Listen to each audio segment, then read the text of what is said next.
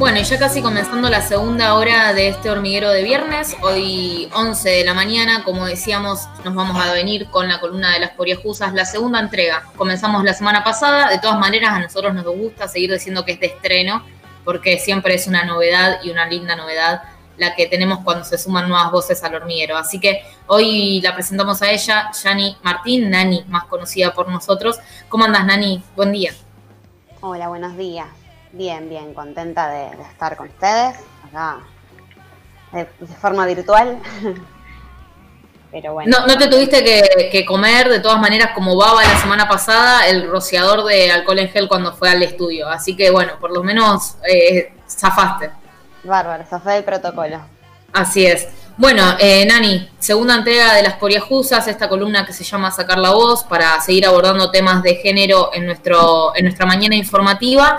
Eh, antes de ir al tema del día de hoy, que es un poco continuar con la concientización sobre el cáncer de mama en este mes, que es el mes de octubre, mes rosa, eh, comentanos a vos qué te significa estar en la radio, por qué la importancia de tener esta columna, porque ya se lo dijimos a Baba y también queremos que cada una que pase nos diga por qué ser coriajusa y por qué estar en la radio. Bueno, yo creo que, es un espacio, digamos, más de, construcción y de, pensar eh, juntas, juntas y, que tomar estos lugares eh, nos hace unirnos por un lado y también, bueno, seguir eh, nutriéndonos de, las otras, de los otros. Así que bueno, creo que, está bueno poder compartirlo. Sí, así es. Bueno, hoy continuamos entonces eh, informando sobre este tema que en la semana, no sé si te pasó lo mismo, Nani, eh, fuimos hablando con distintas compañeras poriajusas que se fueron sumando a las repercusiones luego de escuchar la primera columna, que ya está subida en YouTube y también en Spotify, em, sobre, bueno, cómo hablar del cáncer de mama, que sabíamos que quizás lo principal que hay que destacar de la semana pasada cuando lo hablamos es esto de que la mayoría a, la que a las que les pasa no tienen antecedentes familiares. Sí, sí, tal cual. A medida que fuimos eh, investigando sobre el tema, escuchando relatos de, otras mujeres y también conversando entre nosotras, eh, nos dimos cuenta, digamos, que este es un tema que tiene muchas aristas, porque por un lado es la cuestión de visibilizar y de esta, de esta sensibilización, como, como es la consigna, digamos, del mes eh, de la enfermedad, pero también tiene otras cuestiones en relación a la salud en general nosotras hablábamos y la semana pasada eh, la doctora Faroni nos contaba de estas medidas de prevención que tienen que ver un poco con una decisión individual de ir a la consulta eh, y hacer los controles anuales, pero también tiene que ver con una cuestión de salud pública en general, que es lo que conversábamos con las compañeras, de que también esta cuestión de que el Estado eh, forme parte y deba garantizar este derecho de acceso a la salud porque eh, si bien tiene que ver con, bueno, como decíamos, como esta, esta decisión individual, si nosotros decidimos pero no tenemos un lugar a donde ir o ese lugar es de difícil acceso eh, o un turno o para sacar un turno tenemos que hacer digamos como casi una misión imposible, eh, nuestra decisión queda truncada. Entonces creo que esto también es parte de, del mes de concientización de esta enfermedad de, visibilizar que también es un derecho y que, bueno, el Estado tiene que acompañarnos, digamos, para poder prevenir eh, esta como otras enfermedades. Tal cual. Eh, sí, importante destacar lo que nos decía la doctora Faroni y también nuestra compañera Pauli, que está en el sur, pero sigue siendo una poriajusa más, que nos decía justamente esto que, vos destacás de, de, la importancia del Estado presente las campañas de visibilización y también al mismo tiempo eh, hasta qué punto podemos seguir haciendo la tarea de alguien que en realidad tendría que estar haciendo lo que nosotros podemos llegar a hacer, comunicando, informando, dando data. Eh, me parece que muy, muy explicativo y al mismo tiempo muy, muy nos esperanza saber que hay personas como la doctora Faroni, por ejemplo, que están abordándolo de esa manera. Un poco sobre eso va a estar hablando Mirta en uno de los audios que vamos a presentar hoy. Ella es eh, compañera, amiga de la ciudad de Capitán Bermúdez, em, integrante de Fuego Feminista y eh, ella transitó por el cáncer de mama hace algunos años y nos va a comentar un poco también sobre la importancia de tener médicos y médicas con conciencia y con una mirada integral del asunto. Eh, Nani, si te parece, presentamos el primer audio, que es de justamente una organización eh, que, ayuda y acompaña a, personas con cáncer de mama. No sé si nos querés comentar algo más antes de, de ingresarlo. Sí, totalmente. Bueno, esta es una organización, ahora van a comentar, de la compañera Estefanía va a comentar de qué se trata, pero tiene que ver también con esto que hablábamos de la mirada de, la salud integral, que tenga en cuenta todos los aspectos eh, que tienen que ver no solamente con la enfermedad o la cuestión biológica, sino también con eh, lo emocional, el acompañamiento. Así que bueno, eh, escuchamos el audio. Hola, buen día, ¿cómo están? Bueno, mi nombre es eh, Estefanía Lanciotti, yo colaboro con la parte de prensa de Valientes por la Vida, del Banco Solidario de Pelucas y del Grupo Interdisciplinario Continuidad. Eh, bueno, como ya se sabe, Valientes por la Vida es un grupo creado por pacientes oncológicos para ayudar a personas que están pasando por la misma situación. Nació eh, en el año 2017 eh, y bueno, y a través del tiempo eh, fue tomando fuerza en diferentes localidades del cordón industrial. Eh, se pudo tener cuatro sedes físicas, una en San Lorenzo, otra en Rosario, otra en Villa Constitución y otra en Carlos Pellegrini. Hace aproximadamente mm, un año estamos trabajando de manera conjunta con un grupo de profesionales que pertenece a la UNR y que está coordinado por la psicóloga María Fabiana Correa eh, y bueno, este grupo se llama Continuidad y a través de, esta unión pudimos darle al trabajo que se venía realizando desde Valientes por la Vida un lado profesional y también de, contención a, los pacientes bueno, que, lo están necesitando. Y bueno, a raíz de esto se crearon espacios y talleres de manera gratuita eh, que son dirigidos a pacientes eh, que transitaron o están transitando algún tipo de cáncer, familiares, amigos y también voluntarios. Eh, bueno, ese es el trabajo que, se viene realizando, siempre lo podíamos sostener de manera presencial y bueno, con esto de, la pandemia pudimos transformar todo ese, ese trabajo que se venía haciendo de esa manera y poder sostenerlo eh, de una manera virtual. Así que bueno, estamos funcionando así eh, todos los días, las 24 horas, los sábados con, con encuentros en vivo, pero bueno, se está trabajando todos los días las 24 horas. Bien, ahí la primera parte de este eh, testimonio más bien presentando a Valientes por la Vida, organizaciones de las cuales participa Estefanía. Eh, una frase que me quedó resonando cuando escuché el audio es que ninguna persona que esté pasando por esta enfermedad tiene que hacerlo sola. Y me parece que, está bueno eso. Sí, tal cual. A mí me, había como impactado ese, esa misma mm, frase que, tiene que ver con también acompañar a las familias para que la familia pueda acompañar a su vez a a la persona que está transitando, digamos, esa situación de incertidumbre, de, angustia, bueno. Sí, sí, sobre todo, digamos, esto de que por ahí muchas veces uno piensa en la medicina y puntualmente en lo técnico y por ahí se enfría todo y hay que pensar que del otro lado, bueno, hay una persona, eh, esta humanización de, de, la situación y que no solamente una persona, una persona que tiene familia, quizás hijos, hermanos, o quizás en muchas situaciones también tienen que atravesar las circunstancias solos porque no todos tienen esa oportunidad, digamos, la sensibilización desde la parte médica, eh, de que, bueno, que del otro lado, más allá de, que hay una enfermedad, cuestiones técnicas, hay cuestiones humanas, de sentimientos, que, que, aparte son muy importantes en este tipo de enfermedad, porque el ánimo, cómo uno se siente en esa circunstancia, hacen que, que bueno, que uno pueda afrontar distinto las, las cosas. Sí, sí, totalmente. Eh, esto que, hablábamos de considerar como a la, persona como un todo, no como un cuerpo nada más, eh, sino que, que atraviesan buenos sentimientos, emociones y que esta cuestión de encontrar otras personas que estén transitando lo mismo o personas, digamos, en, disponibilidad de, apoyar, de contener, de escuchar, eh, de brindar una información amigable también, que es importante, eh, creo que es súper valioso. Así que bueno, es una organización que está cerquita y que podemos, eh, pueden acceder las personas que lo necesiten. Em, si te parece, escuchamos la segunda parte y de paso ya los invitamos a, seguir en nuestras redes, que vamos a estar subiendo este, este perfil de Instagram de Valientes por la Vida para que, bueno, quien lo requiera, quien la requiera, pueda estar ahí a mano. También eh, se pudo desde Valientes por la Vida crear un banco solidario de pelucas, eh, que bueno, que fue el, sueño que se puso eh, bueno, este grupo de pacientes como meta para poder concretar la ayuda a, diferentes personas ¿no? que estén atravesando un tratamiento eh, oncológico.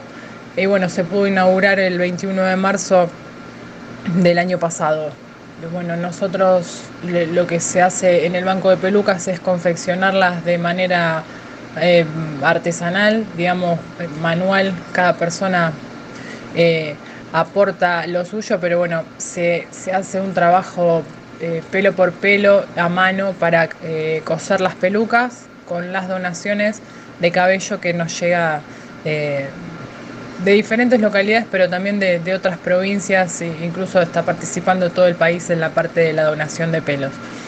Em, así que bueno, agradecemos este espacio para, difundir lo que hacemos. La idea de, todo esto que estamos llevando adelante tiene que ver con, con que ninguna persona que esté atravesando la enfermedad lo tenga que hacer eh, en soledad, sino que sepa que hay un espacio con, personas que, pasaron o están pasando por lo mismo, más allá de que los diagnósticos son todos diferentes en cada persona, eh, hay algo que nos une, eh, un lazo es lo que nos une y bueno, eh, el aporte de, profesionales y bueno, y también de, voluntarios que, llenan de energía ¿no? y de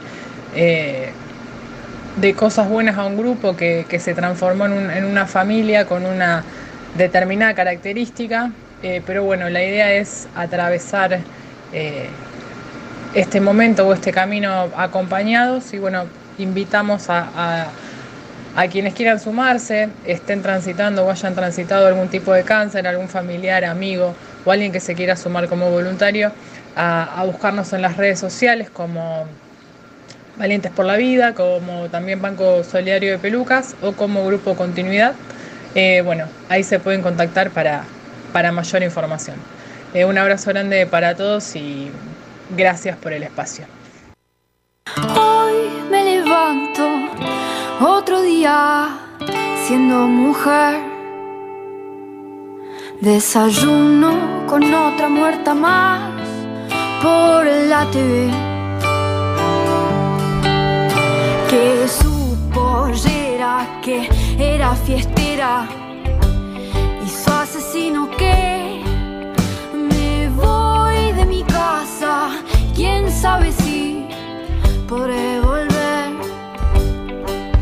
Solo quiero caminar en paz, deja de chiflar, que nos paren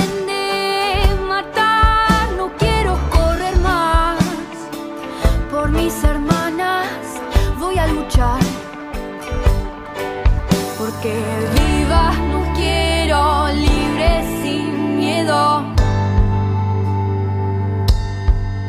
Así vivas nos quiero libres sin miedo de ser lo que quiera ser. Voy a vestirme como quiera, con jean o con pollera y voy a luchar por el aborto legal para que mis manos de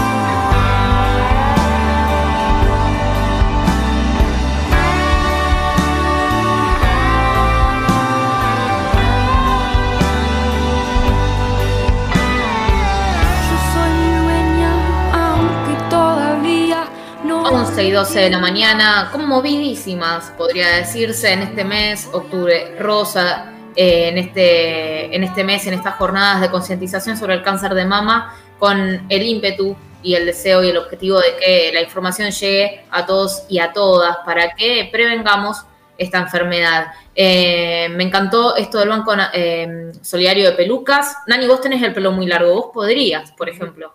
Sí, sí, la verdad que sí. Eh, leía por ahí que bueno, hay que tener ciertos requisitos. Compartimos de todas maneras en nuestra, en nuestra página, en nuestro Instagram, los requisitos que pide el Banco Solidario de Pelucas para poder donar eh, pelo, cabello, eh, un largo mínimo de 20 centímetros, para, bueno, para poder hacer estas pelucas que también y tan felices hacen a muchas personas. Tal cual, también agradecer a, bueno, a Valientes por la Vida por, comentarnos su, trabajo y, y, bueno, esto que tiene que ver con eh, transitar esta situación de la manera, eh, como, no sé si es el término, pero más sana, más saludable, que, tiene que ver con estas cuestiones de sentirnos bien, de, vernos bien, de, de mimarnos en, este, en esta situación difícil. Sí, totalmente, totalmente. Y aparte son cosas que por ahí eh, uno no, quizás, no, al no estar involucrado o al que no le tocó de cerca, eh, no saben que existen estas cosas y muchas veces no las pasa por alto. Digamos, y no sé, quizás se corta el pelo, toma esa decisión y no, no hace nada, o sabe de alguien, o no, no, no empieza a tomar conciencia de eso. Creo que es importante eh, digamos, esto de difundir y, que, mm, y conocer más eh, sobre, bueno, estas cosas que nos puede pasar a cualquiera. Sí, tal cual, y son pequeñas acciones que pueden ayudar mucho a, otras personas. Exactamente. Bueno, em, no sé si quedó algo más ahí con respecto a las chicas de, bueno, que están confeccionando pelucas. No sé si hay alguna otra información, Nani, que tengas por ahí. No, en relación a eso, eh, no. Bueno, simplemente eh, están en, nuestras redes, está mm, eh, la, red de Valientes por la Vida para que puedan ingresar y conocer más de, su trabajo.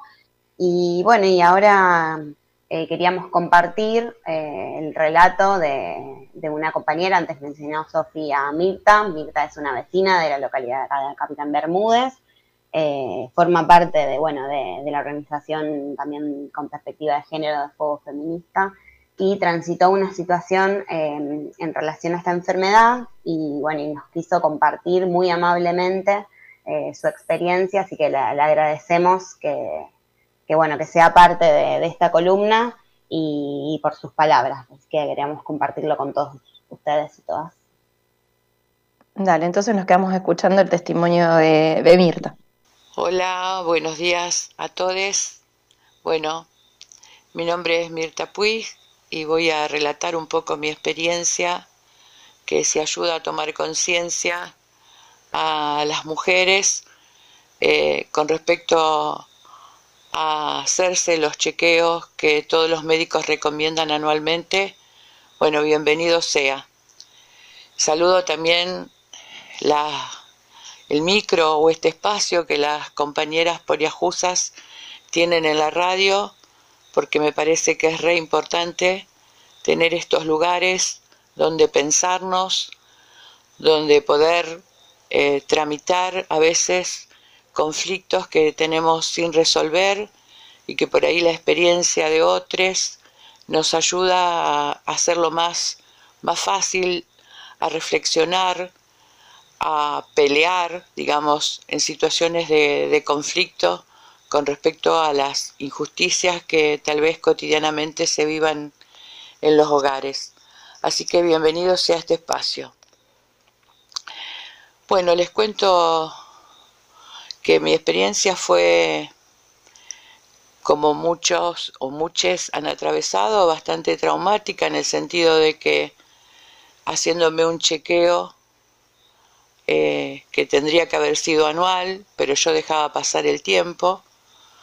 Y por suerte, o bueno, no sé qué cosas ayudaron a que en ese momento lo hiciera, descubren en mi mamá izquierda un pequeño nódulo que tenía características de alguna manera inciertas, así que eso llevó a que tuviera que hacerme varios estudios para tratar de confirmar el diagnóstico y lamentablemente cuando fui a retirarlo, que dudaba, yo pensaba también esta, esta situación como algo que no me podía pasar.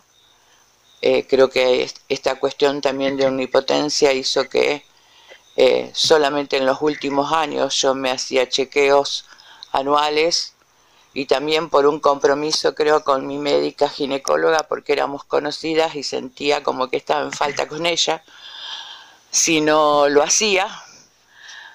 Eh, bueno, eh, fue un tiempo, digamos, de zozobra y de incertidumbre hasta que llegó el diagnóstico definitivo y duro, duro recibir ese impacto. Para colmo, cuando fui a buscar el estudio era un día de lluvia intensa y leí el informe en la puerta de la clínica. Este, y bueno, a duras penas llegué hasta hasta el lugar donde yo, digamos, estaba en ese momento trabajando, caminando esas cuadras bajo la lluvia y con esa sensación, digamos, de shock y de angustia porque era algo totalmente inesperado. Fuertísimo. El testimonio de Mirta, a quien agradecemos en estos momentos nuevamente por habernos prestado. Obviamente no termina, sigue eh, pero bueno, queríamos reflexionar un poco y tomarnos una pausa para seguir pensando en lo que nos dijo. Bueno, primeramente esto de siempre dejaba pasar el tiempo, que creo que es algo que hacemos todas y todos en cuanto a lo que nuestra salud respecta y que es justamente ahí donde hay que concientizar que algo tomado a tiempo es muy importante para prevenir. Sí, totalmente. Decíamos que esta enfermedad que no, no tiene como eh, causas eh, conocidas, que no tiene que ver con la genética, digamos, sino que, bueno, llega y, llega, pero sí eh, tiene una posibilidad grande, digamos, de, tener un tratamiento y de, pasar esta enfermedad de la mejor manera posible si lo detectamos precozmente. Y, bueno, y esa, esa manera de hacerlo es haciéndonos los controles anuales, digamos, haciendo consultas cuando tenemos alguna duda o algún cambio en nuestro cuerpo y para llegar a tiempo, ¿no? Y que sí, esto a veces nos, mm, angustia, nos, nos genera miedo, pero saber que, esta información que podamos tener en las consultas eh, nos, nos, va a hacer bien, siempre nos va a hacer bien, a pesar de que por ahí recibamos alguna noticia difícil. Eh, pero bueno, es mejor, como decíamos la semana pasada, que la información es salud y es mejor saber tener las cartas sobre la mesa para poder actuar que, que bueno, que pase el tiempo y sea más difícil. No, y además, digamos, esto que también habíamos hablado la vez pasada en la columna anterior, eh, que bueno, la detección precoz de esto hace que sea em, curable, digamos, que se pueda tratar y que realmente eh, uno pueda tener, seguir teniendo una vida normal. Entonces, creo que más allá de, porque a uno le genera eso, bueno, tengo que sacar turno al ginecólogo, tengo que ir a consultar esto, le genera miedo, ponerle a mí me pasa un montón de veces que estoy pensando dos días antes de ir al médico de que, eh, que bueno, ¿qué me dirá? Que si estará todo bien, si no, pero bueno, hay que ser valientes en este punto, afrontar eso, ir y hacerse el control eh, y después el seguimiento para que realmente, eh, bueno, todo esto agarrado a tiempo siempre, siempre es mejor que dejar pasar los años muchas veces, no ir al control anual y que y que después las consecuencias sean peores porque una vez que esté avanzado eh, es mucho más difícil combatir el cáncer. En este caso, cuando estamos hablando puntualmente del cáncer de mama. Tal cual, la doctora Faroni la semana pasada, bueno, nos contaba, hablando de, estos, de estos controles, cómo es el camino, digamos, que tienen que hacer las personas que quieran hacer una consulta o que tienen que hacerse los controles eh, anuales, sobre todo en este momento de pandemia, que me parecía como importante recordarlo, que nuestro lugar más cercano, digamos, es eh, el centro de salud, y ahí es donde podemos consultar con médicos general, o médicas generalistas o de familia, eh, o con ginecólogos ginecólogos, y ellos nos van a indicar si es necesario hacer un estudio de control o si es necesario ir a otro especialista o a otra especialista para seguir, digamos, eh, estudiándonos. Está bueno eso de, recordar y sobre todo, eh, bueno, hacer hincapié porque muchas veces no sabemos qué es lo que podemos hacer, qué es lo que no, a dónde podemos recurrir o no en esta etapa por ahí más complicada que, estamos viviendo, en donde, bueno, lo común era, bueno, no se acerquen al centro de salud de esto, pero que se, se puede seguir realizando estos controles, que, que bueno, que tenemos igual el derecho de acceder a nuestra salud y que es importante estar atentos a eso. Eh, así que bueno, si les parece, mm, eh, vamos a la segunda parte del testimonio de que, bueno, que continúa. Eh, bueno, lo más difícil creo que también fue que el médico cirujano que me habían asignado en la obra social era un médico eh, de los tantos que todavía hay, lamentablemente, que nos ven a los seres humanos por parte. Digamos, yo era un cuerpo para él. Tal es así que cuando me revisó por primera vez antes de la cirugía, ni siquiera me preguntó cómo me llamaba.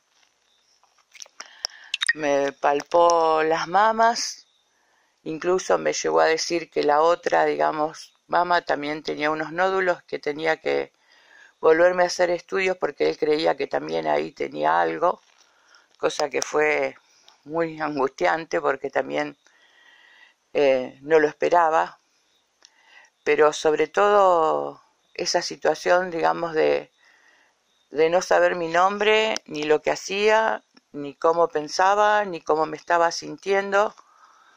Por eso me pareció realmente tan, eh, no sé cómo expresarlo, digamos, no sé si alcanzan las palabras para poder expresar esta grata sorpresa de escuchar el sábado pasado a la doctora Roxana Faroni eh, desde una visión totalmente diferente de la medicina, ¿no?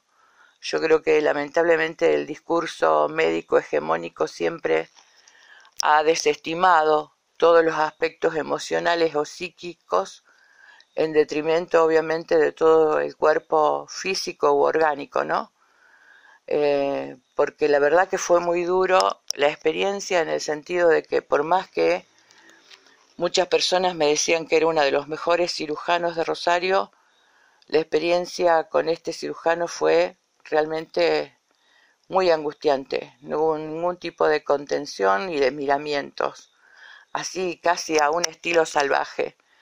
Por eso insisto en esta, en esta visión humanista, digamos, de considerarnos a los humanos como un todo, ¿no? con nuestros aspectos eh, emocionales también, que de alguna manera eh, lo que los médicos muchas veces no, no terminan de comprender y de entender que muchas de las patologías que atravesamos tienen un componente orgánico, eh, perdón, emocional o psíquico, ¿no? Y que esos aspectos también hay que atenderlos.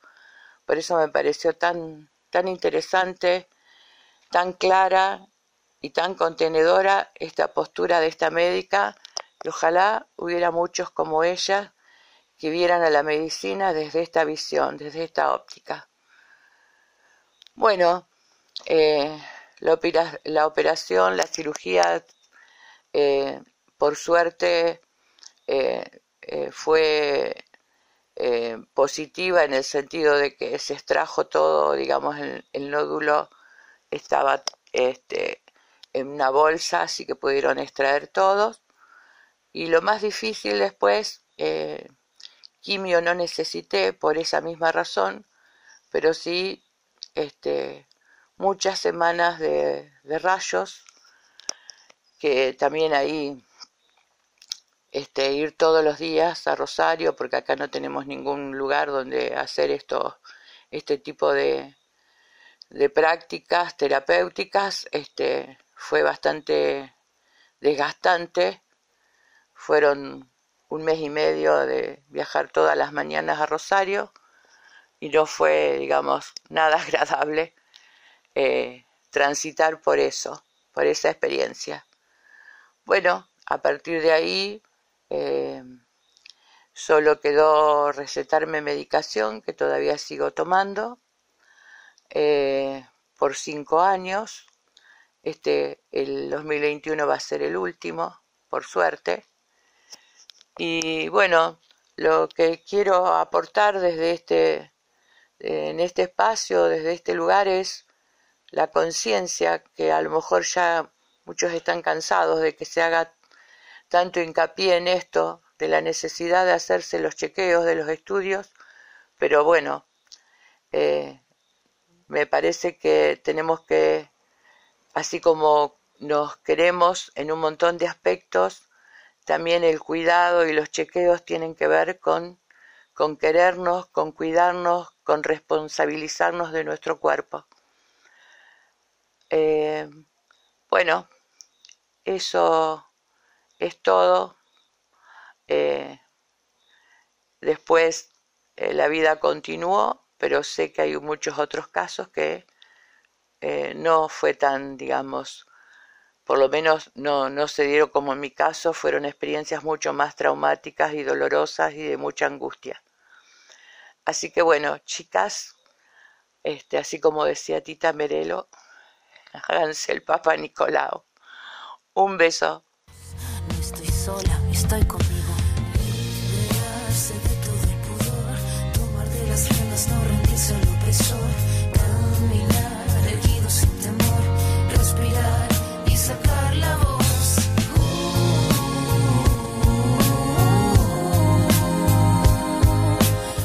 Bueno, aplauso gigante para Mirta y esa experiencia de vida enorme eh, y la capacidad para contarlo con, con tanta claridad y con tanta emotividad y sobre todo apelando a seguir generando conciencia y, y bueno, me gusta esta frase de querernos, cuidarnos y responsabilizarnos de nuestro cuerpo, es el único que tenemos, así que eh, va por ahí me parece, no sé qué, qué reflexiones hacen ustedes. Sí, totalmente. Esto de pensar, a, digamos, a la, salud como, como, una cuestión no de, amenaza o de, estar relacionada con, con, la enfermedad, la ausencia de la enfermedad, sino como las cuestiones que tienen que ver con cuidarnos, con querernos.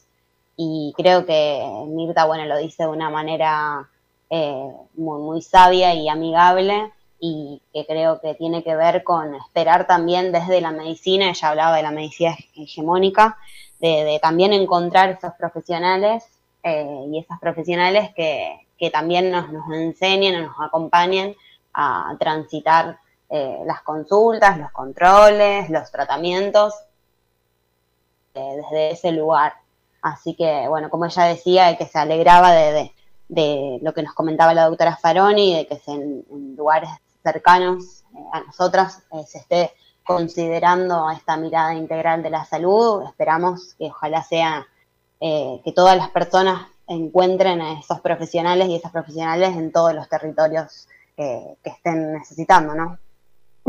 Sí, también pensar que esto, digamos, la, lo, lo, que planteaba Mirta, de que, de que se alegraba de que haya personas así, también creo que esto es parte estamos viviendo en un proceso de la conquista del movimiento de mujeres y de la visibilización de, bueno, de los tratos que hemos tenido eh, durante muchísimo tiempo, eh, que creo que tiene que ver desde, yo pienso, desde pensar en el parto y en el parto respetado hasta otras afecciones que también tienen que ver con el cuerpo eh, de la mujer y que mm, esto de de ser tratado solamente como un cuerpo, como una cosa, se da en, en, todos los aspectos, no solamente quizás en los que visibilizamos más o se notan más, sino que en este caso con el cáncer de mama también, porque depende el médico, la perspectiva que tenga hacia la mujer, uno es que se va a sentir en comodidad o no.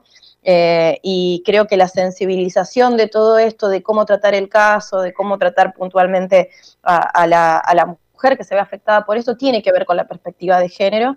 Y me parece que no solamente hay que, venimos avanzando en esto en todos los otros aspectos y en la medicina también, sino que es importante visibilizarlo y que cada una de nosotras también sepamos eh, cómo debemos ser tratada, cómo debemos atravesar esto para que en el momento que nos toque a nosotras o en el momento que le toque a alguna compañera, eh, familiar, alguna cercana, estemos atentas a eso también, eh, que no hay que atravesar esto como sea porque bueno, es lo que nos tocó, porque así es la medicina, o porque así es la situación, o porque bueno, eh, tenemos que hacer, sino que tenemos derechos y que esos derechos tienen que ser respetados y también eh, tenemos que ser tratadas como personas en esta circunstancia, que creo que es lo más importante.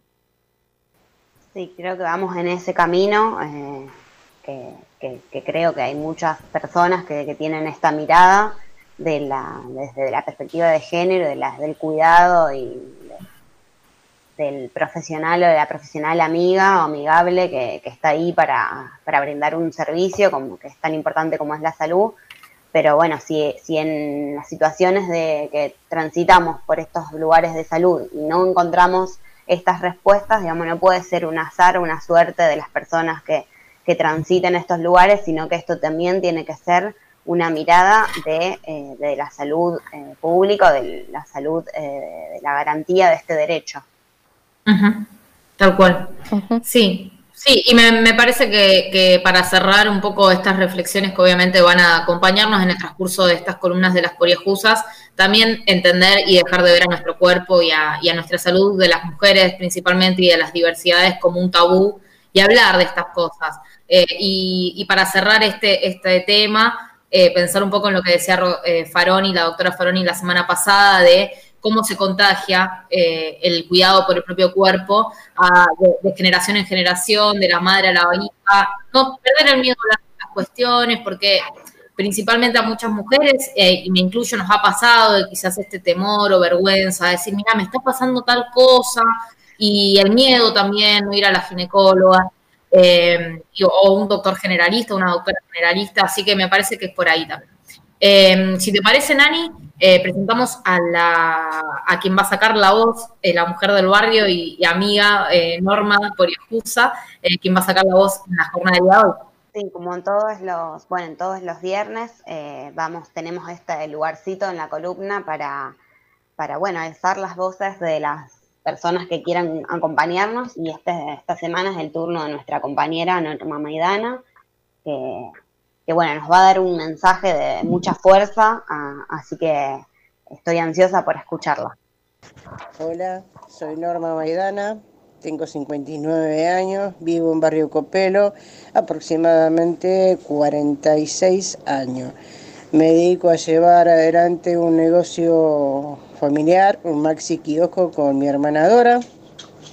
Tratamos de tener una variedad en este momento de pandemia me voy adaptando a las tareas diarias para cuidarme, cuidar, para sostener el emprendimiento.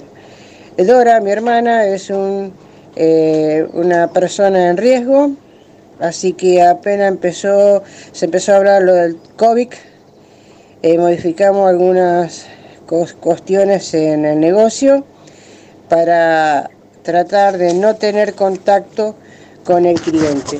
Eh, mi kiosco este, es conocido acá en el, barrio como Kiosco Maidana. En algún momento hice publicidad en la radio FM Puriajur y la propaganda era Kiosco Maidana te atiende por la ventana.